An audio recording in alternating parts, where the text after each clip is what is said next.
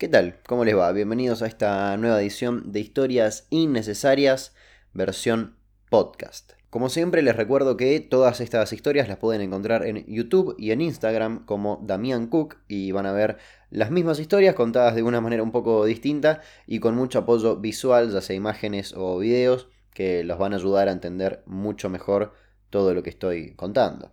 Hoy toca hablar sobre las verdaderas historias de las princesas o cuentos de Disney barra de hadas. Te aseguro que la mayoría no son como los conocemos y son bastante, bastante más turbios. Vamos a empezar con La Bella y la Bestia. En la versión original, que es de Gabriel Susan Barbot de Villanueva, un nombre hermoso, las hermanas de Bella intentan convencerla de que se aleje de la bestia por mucho tiempo, cosa de que la bestia se enoje y se la termine comiendo a Bella. Por supuesto que no lo logran. Pero ahí no termina todo. La Bella y la Bestia son felices por siempre y transforman a las hermanas de Bella en estatuas de piedra para que vean la felicidad de la pareja durante la eternidad. Tranqui. Pero eso no es nada en comparación a las otras. En la Cenicienta original, que es quizás uno de los cuentos más antiguos, conocidos y reversionados a lo largo de los años, pasan bocha de cosas turbias. Por ejemplo, en la versión hindú obligan a la Cenicienta a tener relaciones incestuosas con su propio hermano. Abstenerse de chistes de Santiago del Estero, por favor, no seamos básicos. En la versión italiana le rompe el cuello a su madrastra y en la versión rusa hay una bruja caníbal. Pero en la versión más conocida, que es la de los hermanos Grimm, las hermanastras de la Cenicienta se quieren quedar con el príncipe e intentan engañarlo. Pero había un problema, el zapato de cristal les quedaba muy chico, y para que le quede a alguna de ellas, se mutilaron los dedos de los pies y partes del talón. Pero el príncipe, súper vivo él, se da cuenta del engaño, seguramente por la sangre y por los pies mutilados, tampoco hay que trabajar en la NASA para darse cuenta, y vuelve a buscar a la Cenicienta real y se casan. Las hermanastras van al casamiento y un par de palomas les arrancan los ojos. Ahora pasamos a Blancanieves. En la primera versión la reina manda un cazador a matarla y le exige que le lleve el corazón y el hígado de Blancanieves. Pero el cazador no lo logra, la reina se entera, entonces ella misma intenta ir a matarla. Primero trata de peinarla con un peine envenenado. Después intenta estrangularla con un corpiño, pero no lo logra. También el arma que eligió medio pedorra. Finalmente logra envenenarla con la famosa manzana, pero cuando los enanitos están llevando el ataúd de Blancanieves, casualmente se tropiezan, se caen, el cuerpo se sale del ataúd, se golpea y ese golpe produce que el pedazo de manzana envenenado que tenía atorado en la garganta Blancanieves salga volando, logrando así que Blancanieves reviva. Y como si eso no fuese semejante casualidad, todo eso lo ve un príncipe que justo estaba pasando por ahí y quedó enamorado de Blancanieves, por lo que se acerca y le propone casamiento porque pintó, a lo que Blancanieves le dice que sí. Invitan a la reina al casamiento, ella acepta ir sin saber que la que se casaba era Blancanieves, porque ella pensaba que Blancanieves ya estaba muerta. Al llegar la obligan a usar zapatos de hierro al rojo vivo y bailar hasta morir. Pasamos ahora a la sirenita.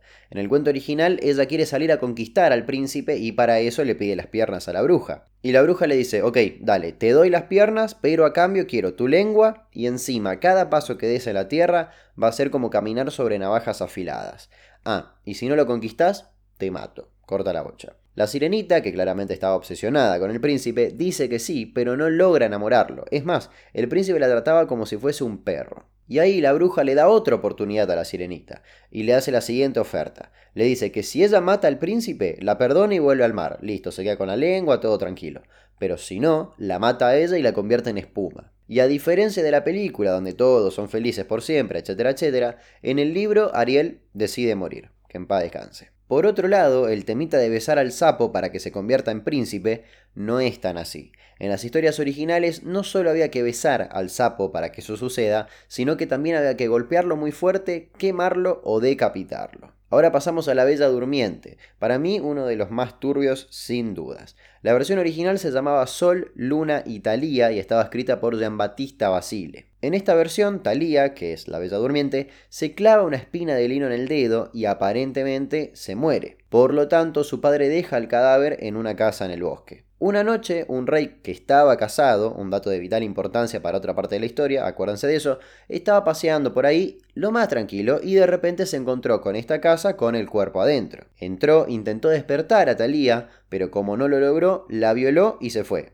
La dejó ahí. Tranqui, tranqui 120. Lo que el rey no supo fue que dejó embarazada a Talía, y Talía, estando dormida, dio a luz a dos hijas, Sol y Luna. A las pibitas las cuidaban un par de hadas, que las apoyaban en los pechos de Talía para que mamen. El tema es que justo una de las nenas se equivocó y en vez de la teta chupó el dedo de Talía y le sacó la espina que tenía clavada. Por lo tanto, Talía revivió y bueno, y ahí crió a sus hijas, etcétera, etcétera, etcétera, tranqui. El rey vuelve y forman una hermosa familia feliz, olvidando que todo esto comenzó con una violación a una mujer inconsciente. Todo iba divino hasta que la primer esposa del rey se entera que es corneta. No le va mucho todo esto lo del poliamor, el triángulo amoroso, y aparte el rey ya había formado una familia con Talía.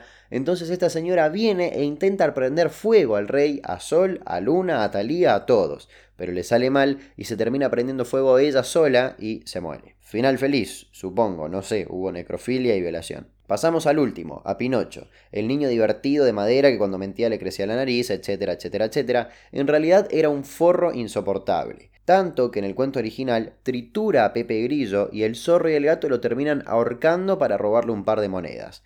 Igualmente, al lado del de la Bella Durmiente, 100% tranquilo. Espero que les haya gustado y que hayan aprendido algo que no sabían. Mi nombre es Damián Cook, saben que me encuentran en Instagram con el mismo nombre.